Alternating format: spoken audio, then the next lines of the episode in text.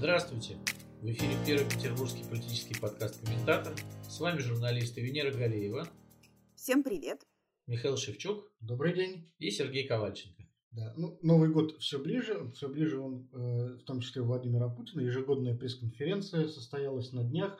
Э, центральное, наверное, событие политическое декабря потому что Владимир Путин уже очень давно не появлялся на публике, он сидел где-то там в изоляции, и вот, наконец, он вышел, показался нам, это очень важно, потому что такие вещи – это ритуалы, а на ритуалах строится любая государственность, особенно авторитарная. Как вам показалась, кстати, сама конференция? Ну, как конференция была э, лишена той динамики, ну вот если там сравнивать ее с предыдущими конференциями, она была такая более размеренная, э, так сказать, э, более спокойная. Э, Владимир Путин был скорее в образе такого благообразного мудреца, потому что там даже вот его манера, то есть он там не, никак особенно злобно не реагировал. Ну, то есть агрессии было вещи. минимум. Агрессии было минимум. И, кстати, вот я заметил то, что седину как-то не закрасили. Да, у дедушки. А, ну, см- смотрите, наверное, он в этом году, э, наш гарант, э, поступил по всем правилам э, военной стратегии и тактики. Прежде чем приступать к битве с противником, его надо как следует вымотать. Журналистов, которые физически присутствовали в Новоогарево, перед этим ведь две недели мариновали где-то по гостиницам по каким-то местам самоизоляции, поэтому ничего удивительного, что они были никакие. Да? Вот обычно же на пресс-конференции Путина, как только э, президент заканчивает отвечать на вопрос, и э, Песков э, начинает искать глазами, кого бы ему, на, на кого бы ему ручкой показать, да, вот э, Шариковой, что вот теперь ты, э, тут же начинается просто Содом и Гамора, крики, вопли, там, э, какие-то таблички самые чудовищные – а в, в этот раз э, действительно даже из-за рассадки камера даже не могла захватить весь объем желающих, и э, пресс-секретарю президента было трудно что-то выбрать. Ну, в общем, не, не то, совсем вот шоу совсем не то. Ну, ты знаешь, в принципе, если говорить вот о именно шоу-элементе, то, как мне показалось, э, вот эта пресс-конференция Путина, она, в принципе, всегда-то была таким испытанием для журналистов. В общем, таким э, актом умерщвления гордыни, можно сказать. То есть э, людей заставляют э, 4 часа э, сидеть на одном месте с какой-то нелепой табличкой в руках, а теперь их еще заставили сидеть на отдельных стульях. И вот хорошо еще, что эти таблички, собственно говоря, заставили на шею как-то надеть, повесить. Вот, потому что, ну, довольно унизительная, мне кажется, история. Вот, и вот это такая, можно сказать, ответ Кремля всем журналистам в целом в ответ на всякие расследования и критику. То есть вот вы писали, писали расследование, а теперь вот сядь на стул и сиди 4 часа смирно. Еще и размахивай дурацкой табличкой, как клоун. Вот э, как-то так это все выглядело. И, в общем, прискорбно, ну, прискорбно. Просто видишь, это происходит от того, что э, как бы в авторитарной традиции, которая у нас сложилась, она, такое событие происходит раз в год. А, например, там в Белом доме в том же самом есть традиция ежедневных брифингов, да, еженедельных больших брифингов. То есть президент периодически появляется перед прессой, и это не является чем-либо таким вот из ряда вон выходящих. Журналисты практически каждый день могут задать ему там необходимый вопрос и получить ответ. Там даже Трамп, у которого были достаточно натянутые отношения с прессой, и, в общем, этими традициями не пренебрегал. Нет, ну, наверное, а все-таки не все газеты только нет, ну, крупнейшие. Ну, не, ну крупнейшие, но все-таки э, на самом деле там есть традиции еженедельных, так называемых там больших каких-то брифингов. Вот, поэтому, ну, э, и при той как бы свободе слова там у американской прессы нет какого-то такого пиетета. дефицита и пиетета, да, в задавании вопросов, а у нас это происходит раз в год, и люди готовятся, и люди рисуют эти таблички, они едут из провинции, для того, чтобы обозначить свои СМИ, как бы там какие-то требы, хотелки. То есть это, это скорее даже для некоторых не пресс-конференция, а возможность донести проблему э, своего места, где они живут. Там вот мы помним Нет. эти водопроводы, дороги, которые делались после этих пресс-конференций. Да, да? Вот в этот раз да, Владимир Путин э, значит, говорил про там, тех же самых чиновников, которые грубят людям, да, вот он там что-то выбирал. То есть э, это, это такая не скорее даже не пресс-конференция, это такая э, демонстрация силы Владимира Путина и его властных возможностей народу. Вот. Но для журналистов это все-таки, на мой взгляд, не смирение гордыни, а ярмарка тщеславия, потому что не будем забывать, что э, есть примеры, когда люди, которым удавалось один там, или два раза задать вопрос Путину, потом неплохую карьеру делали, да, становились заметными в профессии. Э, ну и насчет продвижения каких-то проблем региона, ну, часто действительно проблема внезапно решалась именно после того, как э, прозвучало на вот, вот этих, на вот этом мероприятии. Это такие, не знаю, как Олимпийские игры для журналистов, только наоборот, когда соревнуется публика, а не атлет в центре э, ринга, в центре, не знаю, Колизея. Да, а атлет раздает награды, соответственно, ну, зрителям, тем, которые больше всех кричали. Нет, ну, это все, в принципе, верно принципе, верно. Вот, кстати, я хотел добавить, что Дональд Трамп-то и, и Барак Обама, если не ошибаюсь, они еще и обладали аккаунтами, например, в Твиттере, где постоянно что-то писали. И мнение президента таким образом непосредственно можно было узнать, в общем, в ежедневном режиме по любым проблемам. А в России так все устроено, что только один вот у нас есть в стране политик, и только он имеет право вообще высказывать мнения какие-то весомые, авторитетные по э, всем вопросам внутренней политики. Поэтому э, вот э, пресс-конференция это, в принципе, такой, как мне кажется, механизм сверки часов. То есть он, Путин действительно разговаривает не с журналистами, он разговаривает с очень большой аудиторией. У него два таких мероприятия в год. Традиционно прямая линия и большая пресс-конференция. Но в этом году прямой линии не было летом, ее отменили. И вот это нужно для того, чтобы Путин появлялся перед народом, как на балконе вот раньше царь выходил, и просто показывал, что он бодр, здоров, он выговаривает все буквы, он по-прежнему держит нити управления в своей стране, а народ, в свою очередь, убеждается, что вот действительно все в стране происходит э, так, как э, хочет наш лидер, а не просто там какие-то бояре распоясались, что-то там творят. Они как бы у него просто время уточняют. А вот это вот то, что происходит, это вот вы так думаете? Да, вот я так думаю, а вот это, да, это тоже я так думаю. Все как бы успокаиваются, да, все хорошо, все идет своим чередом, государство российское стоит, не шелохнется, все с ним замечательно. Вот это такой вот смысл, э, мне кажется, пресс-конференции как явление. Ну, давайте уже все-таки более сущностно перейдем. Наверное, один из самых главных вопросов, ответов, ответы на которые все так ждали с таким нетерпением, это ответ про э, череду громких расследований, которые в последние недели просто вот, э, так сказать, потрясало соцсети и СМИ, и все писали, как же так, вот про Владимира Путина всякие гадости пишут, а он молчит, и вот пишут про его дочь, и пишут про его зять, и потом еще э, пишут о том, как э, какие-то неизвестные персонажи из ФСБ отравили Навального, и вот они, вот их фотографии, вот их маршруты передвижения. И как бы на это должен был ответить Путин, и как он ответил? Путин, там, если начать с э, ответов на вопросы про э, расследование по дочери и ее бывшему зятю Кириллу Шамалову, Владимир Путин, в общем, э, значит, подтвердил, что он бывший зять, да, потому что он говорит, вот а в одном месте они пишут, что зять, в другом месте они пишут, что бывший зять.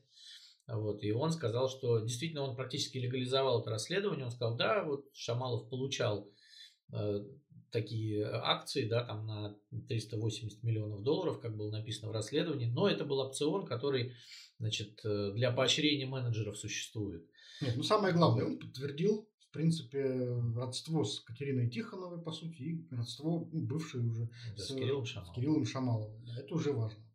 Да, то есть вот э, такие вещи мы, но вот э, по сути, на самом деле Владимир Путин нам ничего не объяснил, да, вот единственное, что мы имеем подтверждение, что да, есть Катерина Тихонова, и да, есть вот бывший зять, и да, действительно ему там перепадали акции в качестве опциона. Нет, ну самое главное это не в этом. Самое главное в том, что он, э, ну с его точки зрения, самое главное в том, что он, говоря и об этом расследовании, и о э, расследовании в отношении Навального, он, как всегда, обвинил во всем американские спецслужбы. Какая-то у него, конечно, извращенная логика. То есть, вот если журналист написал, что российские хакеры взламывали э, американскую партию и сервера, ну, значит, всю статью заказали американские спецслужбы. Такая. Ну, наверное, здесь не надо искать логики. Это такая специальная президентская логика. но так или иначе. То есть он постарался, конечно же, так сказать, по темнику все вырулить на то, что это все придумали американцы, а значит, значит что? Ну, значит, тут не надо к этому всерьез относиться. Вот, не знаю, он сказал, что это месть. Вот. Там, там прозвучало это слово, что это была это вот такая месть за то, что вот Россия такая великая, как бы, да, и они нам мстят за это. Ну, они, конечно, да, все нам завидуют да. очень сильно и вот всячески хотят как-то... Извести Владимира Путина, и, его семью. И, и весь русский народ. Да. Вот они только целыми днями придумывают, как бы русского человека уничтожить. Это мы давно уже знаем. Но самое интересное, что Владимир Путин подтвердил не только родство с Тихоновой, он подтвердил еще и то, что за Навальным действительно ведется постоянно слежка а, силами ФСБ. То есть, вот, э, как он сказал, если Навальный связан с, с американскими спецслужбами, а в этом у него просто никаких нет сомнений, да. я уверяю вас, что это так сказал Путин, значит, конечно же, это любопытно, и за ним нужно присматривать, и в этом нет ничего такого, здесь все делается открыто, сотрудники ФСБ, в общем, не скрываются, Э, и, в общем-то, прям даже удивительно, как раньше этих топтунов-то всех не вычислили, потому что никто же не скрывается вообще, телефоны включают, все. То есть вот за человеком присматривать. Просто травить не надо было. Вот, это какой-то упрек кому-то, видимо, был брошен неизвестному человеку. Потравить не надо было. Так, да, присматриваем, присматриваем, что делать. Ну, У нас же Россия, понимаете, Россия, она вот, э, мы же как раз говорили о том, что весь смысл в том, чтобы подтвердить, что она вот живет по канонам. Вот она живет по канонам спецслужбы, присматривают за оппозиционерами. Так должно быть в России. Нет, но он там еще добавил, что если бы хотели отравить, то, наверное, дотравили бы. Как бы, ну да, да, такая классическая история, да. классическая история для всех этих э, сетевых э, лоялистов, которые вот именно на этом-то и строили в свое время еще в августе линию защиты, что вот хотели бы, отравили. Неужели вы думаете, что мы бы не дотравили? Ну, конечно, дотравили бы. Значит, да. не хотели дотравить. Да. Вот, и Путин, собственно говоря, повторяет этот тезис, э, ничего лучше не придумалось. Ну, тем самым видимо, не замечает, что как бы озвучивает такую фразу, посыл о том, что российское государство, власти могут отравить кого угодно, если захотят, и, в общем-то, ничего им за это не будет. Ну, опять же, видишь, это вот, э, если говорить о формате мероприятия, то, конечно, тут есть куча дополнительных вопросов к Владимиру Путину, которые, ну, вот на таком мероприятии озвучить невозможно. Там э, его поспрашивали уже после, да, там традиционно подошли журналисты, поспрашивали, но тоже он озвучил все то же самое, что и было, да, Дмитрий Песков потом уточнил, что он больше не будет комментировать, как он сказал, берлинского пациента. А да. президент уже все сказал, да, и при, при этом Путин пользовался тем же вот песковскими фразами, когда ему говорили Навальный, он говорил, ну, что касается там э, берлинского пациента или там, что касается там этого блогера из Берлина, да, вот там, ну, вот, то есть разными вариациями он все время как бы... Знаешь, мне это, кажется, уже какую-то игру напоминает. Вот, знаешь, как э, да и нет, не говорите, черное и белое не носите. Была такая детская игра, то да. есть надо Путина как-то спровоцировать на произнесение фамилии Навальный, а он вот не должен, в свою очередь, спровоцироваться. Но если он его произнесет, то, может быть, его молнией ударит. Ну, конечно, ни в коем случае, да. Вот даже фамилию Гитлера он иногда произносит, как бы, да, вот во время своих этих размышлений о Второй мировой войне, но фамилию Навального ни в коем случае нельзя произносить, это страшное дело какое-то, прям табу для всех этих людей. Ты знаешь, вот для меня самым таким знаковым моментом для в этой конференции был вопрос, зачитанный от десятилетнего мальчика. Ну, поскольку в этот раз была, были какие-то элементы прямой линии, там зачитывали письма от э, граждан, а, и вот там какой-то десятилетний мальчик, значит, написал Владимиру Путину. Мальчик очень смышленый, он 10 лет уже смотрит телевизор, смотрит новости. И э, вот он из этих новостей узнал, что вот есть, оказывается, страны, которые Россию не любят, хотя мы ничего плохого им не делаем. А, ну, правда, скажем, хороший мальчик, правильно все мыслит. Э, наверное, он будет учиться в школе Сириус, а потом окончит какую-нибудь академию. Э, военную. Может быть, военную, может быть, ФСБ. Вот, может быть, станет лидером России. Э, и каким-нибудь губернатором. Вот. Э, но сам факт того, что Владимир Путин уже вынужден разговаривать со школьниками вот, о международной политике, это, мне кажется, очень показательно. То есть аудитория пресс-конференции, она очень сильно измельчала. Уже, ну, вот, понимаешь, надо, надо говорить какими-то совсем-совсем простыми словами на уровне вот Россию любят, Россию не любят. А, но поскольку говорить взрослым людям об этом как-то, наверное, не очень ловко, не очень удобно. Приходится вот, э, подбирать каких-то таких вот десятилетних вот мальчиков, любителей новостей, и как, как бы с ними разговаривать. А на самом деле это такая вот метафора российского общества. Путин ему говорит, это все большие дяди и тети, э, выясняют между собой отношения, а вообще в России во многих странах любят. И вот он же как бы не мальчику это говорит, он ведь это вот всему обществу как бы говорит, ну вот не обращайте внимания, не лезьте в дела больших дядь вообще. Вот, ну не лезьте. Вот, э, ну, это на самом деле странная история, потому что меня тоже резануло, как бы я как отец десятилетнего мальчика понимаю, что десятилетний мальчик не получает э, информацию из телевизора сейчас, а в основном черпает ее из интернета. Вот где Владимир Путин откопал такого мальчика, конечно, это тоже вопрос. Я, честно говоря, думаю, что если вот десятилетний мальчик смотрит новости постоянно, то это повод вызывать органы опеки. Ну да, да, да, да, потому что психика мальчика, который просматривает вот эти вот пропагандистские каналы, она не будет очень сильно стабильной, да, но так или иначе Владимиру Путину было важно как-то артикулировать это. Вот, Венера, твой мальчик смотрит новости по телевизору? Мой мальчик смотрит э, иногда э, какие-то большие интервью и расследования в Ютубе, когда я их смотрю, он просто приходит из комнаты, бросает там какие-то свои дела и начинает уши греть, а потом уточняющие вопросы задавать. А по телевизору он смотрит только мультики, если компьютер не под рукой. А, но, извините, но на самом деле действительно сейчас дети получают э, информацию из таких источников, про которые мы как-то даже, э, не, не, не, не знаю, даже понять не можем, что это такое, потому что абсолютно таким а, популярным источником информации становится ТикТок. Вот вы, например, смотрите ТикТок, вы понимаете хотя бы вот ту модальность, в которой там информацию подают? Ну, модальность я понимаю, но я, я его так не смотрю, но я, так сказать, ознакомливался с этим. Ну, краем глаза, да, в курсе. Ну, вот просто, просто если вы хотя бы полчаса попробуете посидеть в ТикТоке, вы почувствуете, что у вас какие-то процессы начинаются в психике, может быть, необратимые. И меня это пугает, потому что они действительно вот общаются вот так, они вот так обмениваются информацией. И э, десятилетние дети, там, и младше, да, они они уже вот совершенно какими-то другими, э, дру, другая сигнальная система у них. Телевизор здесь уже абсолютно ни при чем.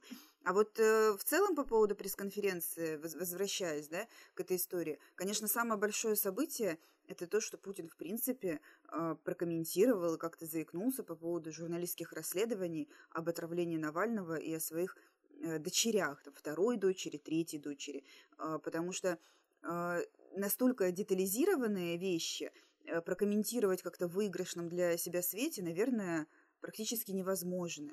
И, может быть, в принципе, надо было молчать, как вы считаете? Чем вот таким образом ворошить это и легитимизировать эту тему, в принципе, начиная про нее говорить. Слушай, ну, понимаешь, э, Владимир Путин довольно опытный политик. Если мы вспомним, то ему на предыдущих пресс-конференциях всегда задавали так называемые острые вопросы. И он всегда, в общем-то, славился как раз тем, что э, мог их так лихо очень отбрить э, любую там инвективу в свой адрес. Он как-то вот э, отбортовывал, отбрасывал.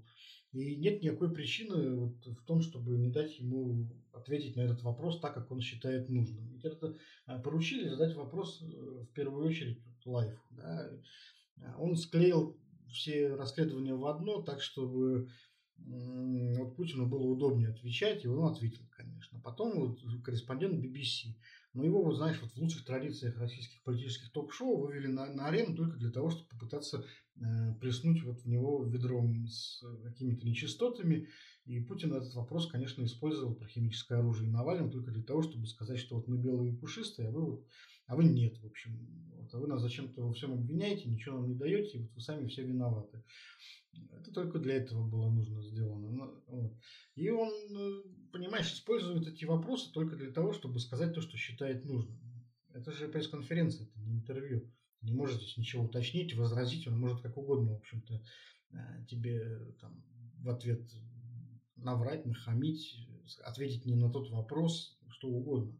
Ну, кстати, э, я смотрел на Ютубе это мероприятие, и после э, сразу пресс-конференции, когда к нему подошли журналисты, в общем, тот же самый корреспондент Лайфа, который задавал этот вопрос, он задавал более внятные вопросы, э, добивал Владимира Владимировича дополнительными вопросами, что оказалось совершенно возможно, да, и вот по поводу как раз вот этих всех дел, и было видно, что там уже Владимир Путин не был на таком коне, как бы, как он был на пресс-конференции. А это потому, что уже не было в прямом эфире. Да, это, но это было в прямом эфире Ютуба, это можно посмотреть совершенно спокойно. То есть вот он ему задавал, досылал ему дополнительные вопросы, и, в общем, это было вот более внятно, чем это э, было, когда значит, патриарх просто действительно отметает, отшвыривает ну, своих... Ну, ну видишь, у Путина явно есть как бы вот такие... Это главная аудитория, это телевизионная аудитория. Вот он на нее работает определенным образом.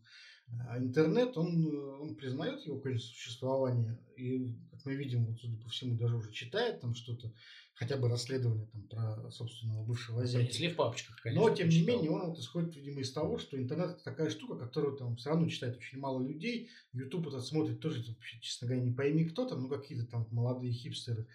Э, ну и поэтому там, наверное, что-то можно чуть-чуть сказать по-другому. Вот все равно не достигнет ушей широкого зрителя. Ну и, кстати, Дмитрий Песков тоже выглядел бледно на вот этих вот, э, на этом ютубовском продолжении, когда его начали спрашивать там по поводу Навального, и он был невнятен абсолютно.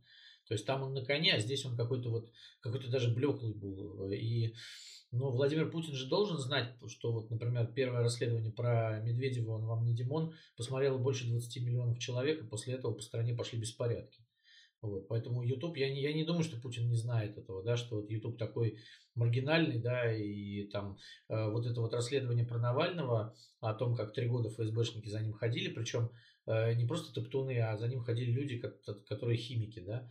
Вот, и, кстати, вот этот дополнительный вопрос был бы очень хорош сразу же, да, вот, то есть, вот, да, вы говорите, что за ним ходили топтуны, да, но ну, а зачем топтуны химики за ним ходили, да, вот, мы не услышали этого ответа от Владимира Путина. Поэтому YouTube на самом деле уже давно не маргинален, он вполне себе аудитория, да, и вот это расследование про Навального, которому три дня его посмотрел уже почти 15 миллионов человек. А это, пардон, э, ну вот сколько процентов от населения страны, да, вот. Давайте посчитаем. Не так уж и, не так уж и мало. Вот. Ну, все-таки вот мне с трудом, честно говоря, верится, что 15 миллионов его реально посмотрел. 15 миллионов просмотров, мне кажется, не означает, что вот его посмотрело 15 миллионов человек. Но более того, я тебе могу сказать, что некоторые смотрят э, не в одиночку это дело, а по два, по три человека смотрят, просто включают. Поэтому я убежден, что его посмотрело больше 15 миллионов человек даже. Ну, может быть, вот некоторые, все... некоторых YouTube в Smart TV есть, да, и они смотрят прекрасно по новым телевизорам всей семьей, да, вот эти вот э, как бы интервью Дудя и все остальное. Поэтому аудитория YouTube, она очень недооценена властями и Владимиром Путиным в частности. Ну, а скоро все это закончится, потому что ты говоришь, что она недооценена. Я думаю, что она недооценена, наверное, потому что сам Владимир Путин как раз вот на этой э, пресс-конференции говорил о том, что нам нужно развивать непременно независимые свои платформы, в том числе видеоплатформы. И вот представители «Газпром Медиа», кстати, несколько дней назад на, на одном форуме в Москве говорили, вот Александр Жаров, глава Роскомнадзора, говорил о том, что э, скоро будут запущены в России две платформы, новые, большие, крупные, силами «Газпром Медиа». А, один, одна для больших видео, то есть, видимо, аналог Ютуба. Ну, это, я так понимаю, он будет Рутуб э, развивать. Mm-hmm. А вторая платформа новая для коротких видео, то есть вот аналог как раз ТикТока. Государство, видимо, готово вложить в это там сколько-то миллионов, десятков миллионов долларов. Ну, не знаю, может быть, из этого все получится такой очередной поисковик «Спутник», который там, загнулся благополучно. А может быть, все это является как раз прологом к запрету и блокировке иностранных всяких сервисов в России и с тем, чтобы вот работали только российские подконтрольные видеоплатформы, где уже, конечно, Владимир Соловьев будет в топах, а твой Юрий Дудь будет где-нибудь на задворках. Ну, я думаю, что это все ерунда, конечно, потому что все это получится, опять же, как, как с этим спутником. А, во-первых, э, пользователи интернета, а, они умнее, чем пользователи телевизора, и они прекрасно знают, зачем они туда идут. Э, более того, мы видим, что вот э, аудитория ВКонтакте это в основном э, дети и подростки, да, там не осталось людей, которые бы не, не хотели, чтобы спецслужбы слазали на их страницы. Вот. И я думаю, что репутация сервисов, которые придумает наше любимое государство, будет ровно такой же, как репутация ВКонтакте и Mail.ru. Вот. Ну, ВКонтакте много народу сидит. Ну, там дети сидят. Ну, реально дети. А вот нас как раз дети сейчас интересуют. Вот, вот дети, ради, дети смотрят ради новости. Вот, да. Дети должны вот это все смотреть. Я не согласна, что там только дети сидят. У меня было несколько, там, за последние месяцы, несколько ситуаций, когда мне по работе надо было разыскивать людей э, и как-то искать э, связь с этими людьми, зная там только их имена, там примерные, может быть, регионы. И я хочу сказать, что там, конечно, там очень много школьников, и мне большого труда э, стоит контролировать, чтобы мой сын там не, не, не зарегистрировался и не торчал там в каких-то непонятных группах. А, но э, вполне себе взрослые люди там присутствуют. И сеть «Одноклассники» тоже, конечно, недооценена, она там больше там, по старшему поколению, по регионам популярна, но ВКонтакте на данный момент это действительно инструмент для поиска людей, для связи с ними. Вернемся к пресс-конференции, точнее, к петербургскому вопросу, который там прозвучал, он тоже немножко удивил, я думаю, как и всех, а, журналист, редактор Петербургского дневника внезапно задал вопрос, когда откроют границы. Ну, по-моему, это вот в топ-тройке самых дурацких вопросов пресс-конференции вообще этот вопрос был задан, потому что понятно, что границы откроют тогда, когда у нас будет ситуация с коронавирусом э, нормальная, и границы, конечно же, откроют, открыть должны э, сами наши э, сопредельные страны, а не мы вот этим как-то управляем процессом. Но Владимир Путин, когда принялся отвечать, он вдруг вот пустился в какие-то нелепые, довольно многословные э, восхваления Петербурга. Непонятно зачем. То есть, мне кажется, и так это все знают, то, о чем он говорил. И главное, это шло полностью в разрез позиции Смольного. То есть, вот не так давно мы обсуждали о том, что Александр Беглов наложил новые запреты, новые ограничения на работу развлекательных заведений в Петербурге, закрыл там музей, театр, и вице-губернатор Евгений Еленов выступал с просьбой, для, с просьбой ко всем россиянам не ездить в Петербург на, на Новый год. И тут Владимир Путин, наоборот, начинает зазывать россиян э, в Петербург. Ну вот как это вообще может сопрягаться-то, елки-палки? Ну, во-первых, я думаю, что э, тут э, две, две вещи. Во-первых, в Смольном скорее всего, думали, какой же вопрос задать Владимиру Путину, для того, чтобы он был максимально нейтральным и не сильно относился к ситуации с ковидом. Потому что, ну, понятное дело, что Владимиру Путину можно задать по этому поводу очень много вопросов, да, и по, особенно по действиям городских властей, но именно поэтому, скорее всего, выбрали Кирилла Смирнова, который лишнего не скажет, да, и, и задаст какой-то вот такой вот нейтральный вопрос, а президент на это что-то ответит, и слава богу, не что-то страшное. Хотя на самом деле Путин ведь спросил у Смирнова, да, вы, вы знаете, там, какая дневная заболеваемость, да, и сколько госпитализируют. То есть это все-таки не было таким абстрактным. Даже Путин, Путин даже немножко удивился, мне кажется, этому вопросу. Ну да, потом начал признаваться в любви к Петербургу, да, и призвал, э, сказал, что внутренние-то границы не закрыты, типа, ну езжайте, что довольно странно, кстати. Я про это Да, действительно, то есть у него какая-то получается вот мешанина какая-то в голове, да, с одной стороны, э, видите, как здесь опасно, а с другой стороны, приезжайте, потому что Петербург красивый. Ну, как говорит Дмитрий вот. Медведев, разнотык. Да, совершенно верно. Это, это вот абсолютно. И это именно потому, что вот э, Владимиру Путину нужно было что-то на это отвечать, и, возможно, он сам понимал, что этот вопрос сейчас не очень уместный, как бы. Я думаю, это вот. такая, такая была, знаешь, небольшая провокация со стороны Смольного, потому что Петербургский дневник это же официальное издание да, Смольного, да, да, да. а провокация заключалась вот в таком пробросе, э, будет ли Владимир Путин публично на пресс-конференции э, ругать Беглова. И если вот, например, было принято принципиальное решение никого особенно э, на этой пресс-конференции не ругать и не быть таким вот злым дядей, злым папой, а, то вот, да, вполне можно забросить такую удочку так, вот, и как бы спровоцировать президента на то, чтобы он э, как-то ну, нейтрально, в общем, отозвался о губернаторе, не стал его ругать, и как бы вот это значит, что он к нему вот нормально относится, и э, все эти ковидные истории, всю эту критику, связанную с, там, с коронавирусом, э, он как бы вот не озвучил, значит, не благословил. Ну да, Венера, как ты думаешь, ты бы какой вопрос задала Владимиру Путину? Честно говоря, я даже не уверена, что у меня были бы какие-то вопросы в рамках такого мероприятия. Mm.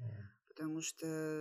Ну, ну а, а, а сами вы как думаете? Вот какой бы вы вопрос? Да? Как, когда, как, когда вы устанете, наконец -то? Слушай, мне кажется, не, хорошая не история... Не стыдно ли вам?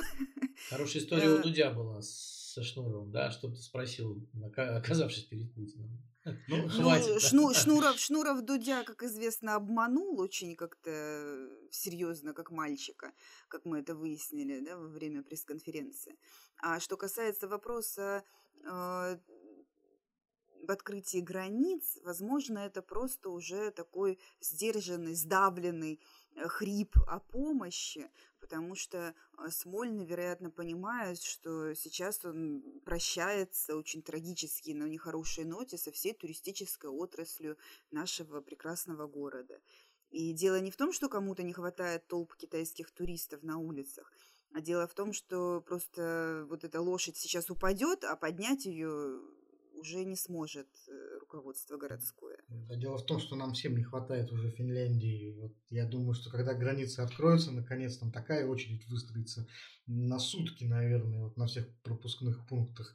Вот чего не хватает. Встречаем Новый год без э, финского сыра. Вот. Э, ну как, ну дальнобойщики же все в автопокрышках нам привезут, что нужно. Да не, на самом деле инженер права, да. Нет, ну вот не то, не то, не то. Ну какие автопокрышки? Надо ехать, вот, э, надо, а не получается. Ну, вот. Ну, в общем, такая вот получилась довольно странная пресс-конференция. Мне показалось, что для Владимира Путина уже начи... надо подбирать ну, такой фон. Организаторы вынуждены это делать, такой наиболее простой, наиболее наивный, наиболее примитивный, потому что ну, президент должен выглядеть все-таки орлом э, на фоне вот тех вопросов, которые ему задают. А вот чтобы выглядеть орлом, ему уже нужны вот какие-то совсем вот примитивные персонажи, которые задают дурацкие какие-то вопросы, которые не могут сформулировать. Вот, какие-то десятилетние мальчики, которых он получает э, назидательно, э, как дядюшка какой-то. И вот на этом фоне он еще выглядит неплохо. Но вообще жанр, конечно, себя исчерпал давно. И вот я, честно говоря, не очень понимаю, почему давно уже не перешли в формат просто зачитывание записочек. То есть можно было бы поставить барабан, в нем шарики, в шариках записки с вопросами. Это просто достаешь там, записку и зачитываешь. И совсем не нужно для этого 4 часа там э, морить журналистов на стульях вот, с этими табличками. Было бы неплохо. Кстати, вот э, когда над этим вот думал, над этой идеей, я пришло в голову, что можно было бы такое шоу сделать э, интересное. Знаешь, как вот э, футбольные турниры, когда жеребьевка проходит, там вот из разных uh-huh. корзин достают шарики, вот кто с кем играет. А здесь, допустим, вот в одном барабане у нас есть шарики с э, проблемами, ну, их у нас, в принципе, в России там такой исчерпывающий перечень, никогда не меняется. То есть там газификация, например, или там цены на продукты вот, или там нарушение на выборах, неважно. А в другом э, барабане э, шарики с названиями регионов. И вот они так рандомно достаются, то есть, допустим, э, плохие дороги.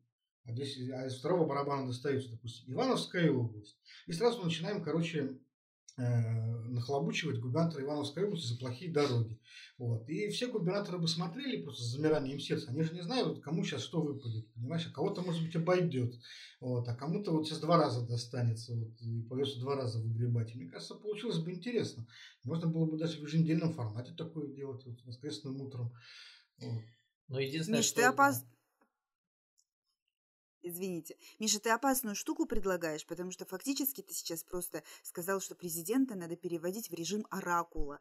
А э, вот от того, что ты предлагаешь, один шаг до искусственного интеллекта, да, то есть это цифровать это все дело, и уже до 2521 года можно будет играть в эту же самую игру с той же самой фамилией.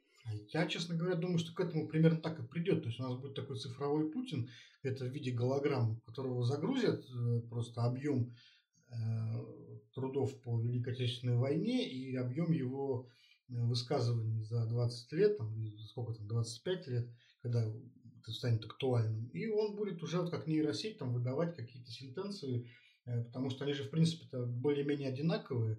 Вот как сейчас у Путина вот на этой на пресс-конференциях, эти вопросы, которые ему задают, это же, по сути, это не вопрос, а такой чек-лист, да, из пунктов определенных, которые вот раз в, там, в полгода, ну, сейчас раз в год, надо просто вот э, как, э, как диспансеризация, понимаешь, что ты проходишься по списку и галочки ставишь, что э, там, отношение к Кадырову, там, поставил галочку, отношение к НАТО, поставил галочку, отношение к оппозиции, поставил галочку. Смотришь, все, все сошлось, галочки проставлены, можно э, гулять, отдыхать, то есть все в порядке, президент на месте, работает, ничего не изменилось.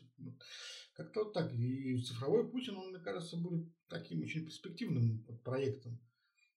Но у нас есть возможность посмотреть, потому что тот же Владимир Путин сказал нам, что он не знает, как он поступит в 2024 году.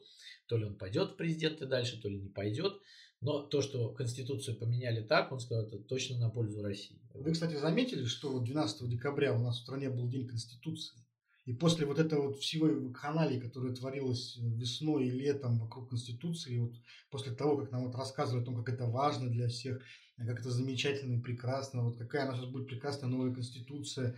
Э, и вот на этом фоне вообще-то было бы логично в День Конституции какой-то вот праздник, праздник устроить, да, вот, э, как-то вот объяснять людям, что произошло, там какие-то передачи, ну не знаю, какие-то просветительские устраивать, ну и так далее. Так дело сделано. Вот. А нет, понимаешь, ничего не было устроено, и, в общем-то, это очень хорошо, мне кажется, показывает истинное отношение к власти, к Конституции, даже к новой. И вот действительно, наверное, все-таки главной историей это было вот это обнуление сроков, про которые э, президенту ну, как-то неудобно даже, в общем, сейчас говорить, неловко. Вот. Нет, ну вот он долго его спрашивает, долго говорил там про всякие вот эти вот про православие, там про предков, еще про что-то. А про это вот как-то пришлось вот прям дополнительный вопрос задавать, чтобы он сказал. Да, ну, ну, давайте уже переместимся в Петербург. У нас э, снова здесь э, депутаты волнуются в законодательном собрании. Э, выяснилось, мы вот как-то на, в одном из прошлых выпусков рассказывали о том, как э, в отношении Дениса Четвербока, главы комитета по законодательству, развесили всякие провокационные листовки на стенах. И вот э, спикер ЗАГСа Вячеслав Макаров на эту тему горячился, бушевал, обвинял в этом каких-то неназванных чиновников, намекал, за кулису, намекал да. мировая закулиса, да, ну вот понимаешь, мировая закулиса она такая, да, тут за Наваль, этот Навального травит, заказывает, Э, про Путина заказывает, вот, и вот Вячеслава Макарова, то есть Дениса Четвербокова, конечно же, прессует. Абсолютно иррационально. Всеядно. И вот выясняется, что, оказывается, эти плакаты заказывал муниципал Виктор Быков, который является соратником ближайшим вице-спикера ЗАГСа, тоже единоросса, Сергея Соловьева. То есть, как бы вот, начинает змея пожирать собственный хвост. Один единорос э, начинает э, значит, как-то прессовать другого единоросса на округе. Это как вообще понимать? Это прекрасно, потому что есть еще телеграм-канал, который про все это писал, как бы, да, вот вытаскивал всякие гадости про Макарова, и выяснилось, что он принадлежит э, бывшему чиновнику из администрации Центрального района, который тоже близок к вице-спикеру Соловьева и к бизнесмену Евгению Пригожину. То есть, таким образом сложился пазл, потому что вот про этого Быкова говорят, что он многолетний соратник Соловьева, он участвовал в выборах э, в Адмиралтейском районе в качестве спойлера кандидата э, там, от ЛДПР, от других разных партий. То есть это вот прямо он был помощником Соловьева в законодательном собрании. Ну, то есть такой вот верный человек. И получилось так, что вот как говорят, э, вице-спикер Соловьев решил пойти в Госдуму, а свой округ оставить мужу своей дочери. Ну, это, это такая наследственная нормальная история, феодальная, потому что у Соловьева там мама до сих пор в Адмиралтейском районе муниципальный депутат, который за 80. Пристроены все родственники в эти муниципалитеты. И вот он вот такой вот руководит вот этой своей вороньей слободкой. А, и, видимо, решил, что можно и э, немножко мучкануть людей, которые близки к Макарову. Вот. Так а Макаров, интересно, в курсе вообще этой истории? А я не знаю, как, как сейчас отмазывается Соловьев, потому что после того, как это все всплыло в пабликах, то Соловьев побежал на канал 78 и там прокукарекал о том, что нет э, Вячеслава Серафимовича, нету и парламента петербургского. То есть вот он озвучил. Я бы, я, я, я бы поставил вопрос шире. Нет Макарова, нет Петербурга. Ну, вот, практически вот. так и было. Да? Там, там, конечно, у всех округлились глаза, но вот Соловьев так и сказал. Нет Вячеслава Серафимовича, нет парламента Петербурга. Провал, провалится сквозь землю. Да. Вот. Ну, посмотрим, насколько хороши перспективы политические вице-спикера. Я просто вот. думал, что, может быть, понимаешь, Четвербока собираются как-то сливать, и это такая э, компания согласованная по его изничтожению. Ну, не знаю. И изведению. В курсе ли Валентина Ивановна Матвиенко, которая, говорят, в нежных отношениях с семьей Дениса Александровича. Вот, поэтому тут э, вопрос еще том, насколько и какие силы сейчас, э, в общем, влияют на то, что происходит в парламенте, потому что когда в среду, э, значит, э, вице-губернатор Бельский выступал в законодательном собрании, то депутаты просто забросали его какими-то отчаянными воплями о том, что вот их мочат в СМИ, их постоянно прессуют, то есть вот намекали на вот эту историю с 78-м каналом, с неназванными телеграм-каналами, которые надо срочно все позакрывать. Вот, э, там депутат Высоцкий кричал, что вот про него написали статью такую, что вот он продуктовые наборы раздает, и надо срочно закрыть это СМИ, которая про это написала. Ну, там, видишь, они тренд не улавливают. Да, Елена не Киселева улавливают. кричала, что э, то, что пишут про депутатов, плохо влияет на родственников, вплоть до каких-то соматических изменений в организмах. То есть, вот да ты что? Да, да, да, да, да. да. Вот. То есть жаловались э, вице-губернатору который сказал, что ну давайте там посмотрим и вместе с комитетом по информатизации. И Эти люди не улавливают тренды, они потеряли политическое чутье. Вот только что президент страны дал всем пример. Про него пишут расследование, он реагирует на это как? Снисходительно. Вот, и никого не закрывает, не призывает закрыть.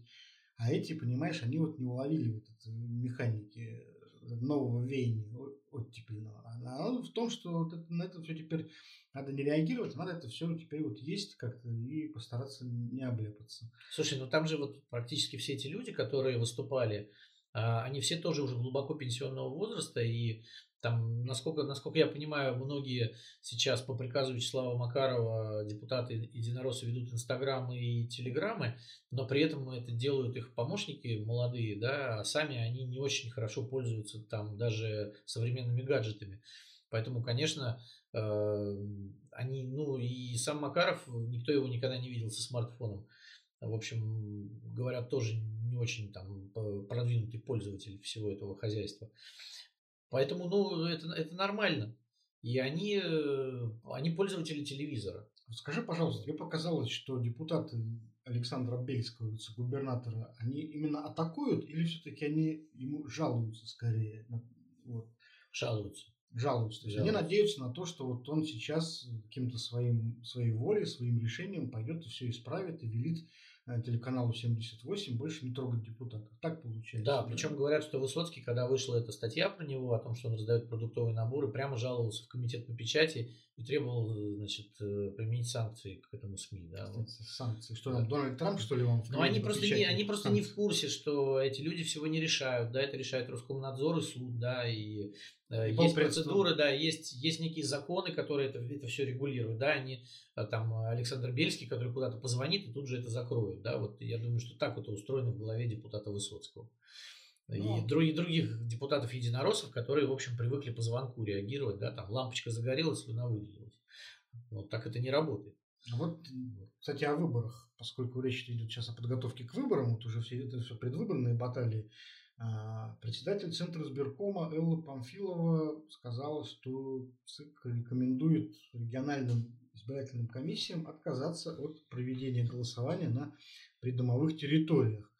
А, мы сочли возможным его дальше не применять, сказала Элла Памфилова. В этом, как она говорит, нет необходимости. То есть вот у нас есть трехдневное голосование, которое все-таки у нас сохранилось, да, а вот придомовые территории, территории, то есть вот эти самые знаменитые пеньки и багажники автомобилей, которые были э, впервые применены в августе, в июле точнее, на голосовании по поправкам в Конституцию, их вот почему-то Центр избирком все-таки решил э, все-таки решил за, за, закрыть эту лавочку.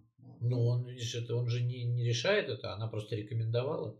А уж исполнить ли ее рекомендацию, это, я думаю, на местах будет решать каждый губернатор сам если ему выгодно, а я думаю, что губернаторам будет выгодно, потому что э, им же приходится делать процент, и говорят, что вот на прошлой неделе, опять же, писали, что президент Владимир Путин, э, было, было поручение президента э, значит, своим подчиненным из администрации о том, что Единая Россия должна получить значит, конституционное большинство в следующей Госдуме, которую будут избирать осенью 2021 года.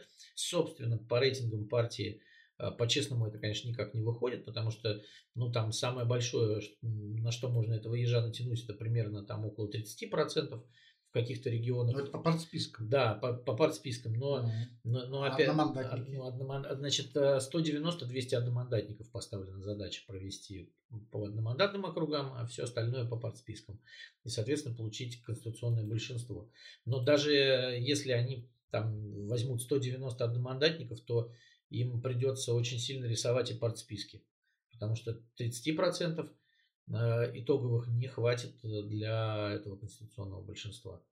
Даже если они возьмут все одномандатные округа, э, вот, так или иначе, больше трети парламента у них будет за другими партиями. Ну вот видишь, Владимир Путин, кстати, как раз затрагивал этот вопрос. Его спросили же про выборы, про молодые партии. Видимо, в расчете на то, что Путин каким-то намеком там вот даст понять, что, может быть, его симпатии э, куда-то там склоняются в какой-то новой партии. Но он, кстати, опять этот такой выразился обтекаемо. То есть он, ну, с одной стороны, вроде бы пожелал им успехов, но с другой стороны сказал, что вот есть традиционные партии, они хорошо известны, и главное, все они патриотические, понимаешь. А, и из этого как бы можно сделать вывод, что Путин скорее вот э, дает понять, что коней на переправе нечего менять. Потому что ну, есть четыре партии, они все, э, вот, все, все патриоты, все так или иначе преследуют одну цель. Э, то есть благополучие и развитие страны, как выразился президент. И вот даже не знаю, по-моему, вот у новых партий после таких заявлений особо шансов-то и нет. Ну, Владимир Путин всегда в этом плане был традиционалистом, поэтому э, вот я думаю, что это его настоящее мнение. Вот у него есть четыре партии, зачем еще кто-то, когда и эти, в общем, э, контролируемы, а по принципиальным вопросам, там вот по голосованиям, например, там за поправки в Конституцию, единственное, что позволила себе КПРФ, это э, там воздержаться, да, один раз от голосования. Все остальные голосования проходили консенсусом. То есть, э, вот э, по, по мнению Путина, я думаю, зачем мне какие-то лишние еще новые партии, новые люди, которые там будут вякать что-то в этой Госдуме, да, мне надо, чтобы голосовали. И вообще, мне кажется, для него Госдума это такая, такая вот такой чемодан, который ему достался из 90-х, да, вот этого российского парламента, который он вынужден выбирать каждые 4 года. Пять, а, уже 5. Уже 5, да, вот э, слава богу, э, для Владимира Путина. Так, э, в принципе, Э, то есть это абсолютно имитационная структура, э, которая, в общем, э, голосует как надо в Кремле, и он бы, я думаю, с удовольствием завел бы такой просто подотдел в администрации президента, там какой-то совет, и который бы принимал. Ну, вот госсовет, госсовет. Да, или госсовет, да, вот совершенно верно. То есть парламент, он все больше и больше превращается в, из парламента в какую-то такую абсолютно имитационную структуру. И зачем Владимиру Путину кого-то туда пускать? То есть появятся крикуны, которые начнут говорить, что вот это не так, то не сяк, сейчас вот на расследование Навального выйдет какой-нибудь, а давайте мы создадим там рабочую группу по этому поводу, еще что-то. Владимир Путин же, я думаю, ему доложили уже в папочках, что э, Петербургский парламент, там, э, в Псковской области, в Томске депутаты, там, которые избраны от партии Яблоко и от оппозиции, уже хотят расследования Следственного комитета всего этого. А так, представьте, появится в Госдуме несколько депутатов, которые будут на э, федеральную повестку вот это все транслировать. Ну, вот мне кажется, что, кстати, появление Сергея Шнурова на конференции Путина довольно внезапное, оно как раз было в том числе своего рода смотринами. То есть вот Сергей Шнуров же, как мы помним, в этом году вступил в партию роста, а, и, в общем-то, такой теперь начинающий политик, потенциальный кандидат в депутаты. И вот Владимиру Путину как бы вот показали, что вот у нас есть Шнуров, вот давайте посмотрим, что, э, что из этого всего может получиться. И вот мне кажется, что Путин остался недоволен диалогом, как-то максимально сухо ответил Шнурову. Шнуров хотел, видимо, как-то пошутить, Э, какой-то батл такой устроить, наверное, перепутал вот соцсети с пресс-конференцией президента, вот, нарвался вообще на очень холодный ответ. Э, шутить, конечно, президент не стал. И вот мне кажется, что вот он должен на него так посмотреть и сказать, нет, ребята, вот что-то мне эта партия роста как-то вот, вообще какие-то вот эти все новые персонажи, они вот в Госдуме, нет, нет, нет, не, не надо мне вот этого. Ну да, вот сейчас он пока еще без должности, да, исправить такое. А когда он будет знать, что он депутатом на 5 лет, может, он вообще отвяжется, да, и начнет такое у меня спрашивать, э, чего ни у кого язык не повернется. В общем, консерватизм, ребята, стабильность и консерватизм. Вот, вот, вот что нам нужно. и дети. Главное – дети. Все, что у нас делается, все делается ради детей. Теперь даже выясняется, что и новости по телевизору у нас показывают детям и ради них. Вот. Венера, тебе нравится депутат Госдумы Сергей Шнуров потенциальный? Ты бы, ты бы проголосовала за него? Слушайте, это очень интимный вопрос насчет того, кто там за кого бы проголосовал, э, почти так же, как а насчет э, вакцина... почти так же, как насчет вакцинации. Каждый должен э, решать за себя, и никто не может никого агитировать там за или против. Но, на мой взгляд, мы многое потеряли с тех пор, как Сергей Шнуров взялся за собственный ребрендинг. То есть как-то вот теперь он скучен. Раньше было веселее и интереснее. А вот по поводу новых партий, смотрите, в Петербурге же тоже там как-то это движение, да, там я, я просто сидела и слушала, как вы э, долго-долго там рассуждаете про это партостроительство. Вот смотрите, в Петербурге э, то, тоже продвигают там э, новые эти отделения партий, новые люди, которые, я так понимаю, там из какой-то косметической фирмы выросли. Зеленая альтер, альтернатива и за правду Захара Прилепина. Вы что-нибудь про эти партии можете сказать? Что-нибудь внятное можно вообще, в принципе, прокомментировать по поводу того, что у нас теперь это все добро есть? Слушай, ну, честно говоря, мы упоминали уже в предыдущих выпусках э, все эти партии. И, в общем, да, прокомментировать, конечно, можно. Вот есть «За правду» – это такая классическая национал-патриотическая партия. Ну, одна из многих, конечно, но эм, там конкуренция очень высока на этом фланге. Считается, что это э, перспективная повестка, вот, национал-патриотизм, да, и такой популистский социализм. И вот там сейчас все толкутся и просто размахивают руками, как вот раньше было на пресс-конференциях Путина с табличками, и ждут, что вот кого-то из них администрация президента выберет, ткнет пальцем и скажет, вот вам, хорошо, вам дадим три мандата в Госдуме. Вот. Э, здесь ничего такого сверхъестественного нет. Партия «Новые люди» достаточно неплоха на самом деле по проработке, то есть это такой проработанный проект, я читал, конечно, все, э, все читал их программы на сайте, они достаточно неплохо написаны. Честно говоря, если бы не то обстоятельство, что партия «Новые люди» она точно так же аффилирована с Кремлем, как и все предыдущие праволиберальные проекты, я мог бы, наверное, даже ее поддержать. Вот. Если бы я знал, если бы я был уверен, что вот они вообще всерьез говорят это все.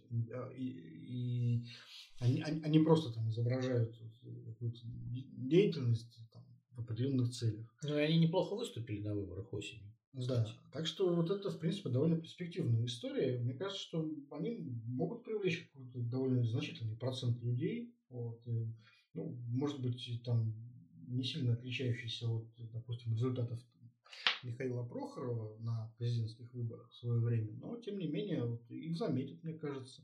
Вот. Ну, что касается зеленой альтернативы, это, конечно, аутсайдер вот в этой тройке, потому что здесь действительно Э, партия такая маловнятная, вот, и э, хотя они там пытаются изобразить отработку экологической повестки, потому, только, только потому, что она вот, известно, что она актуальна и нравится Путину. Вот.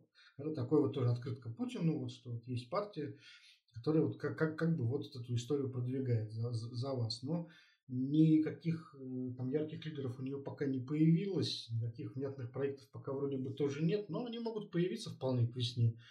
А почему нет? Может быть, вот стилист Сергей Зверев э, все-таки вольется в их ряды, который сделал себе имя на защите озера Байкал. Может быть. Ой, но имя он себе сделал на других вещах гораздо раньше. Просто когда он вышел в короне в защиту озера Байкал, это, конечно, было сильно.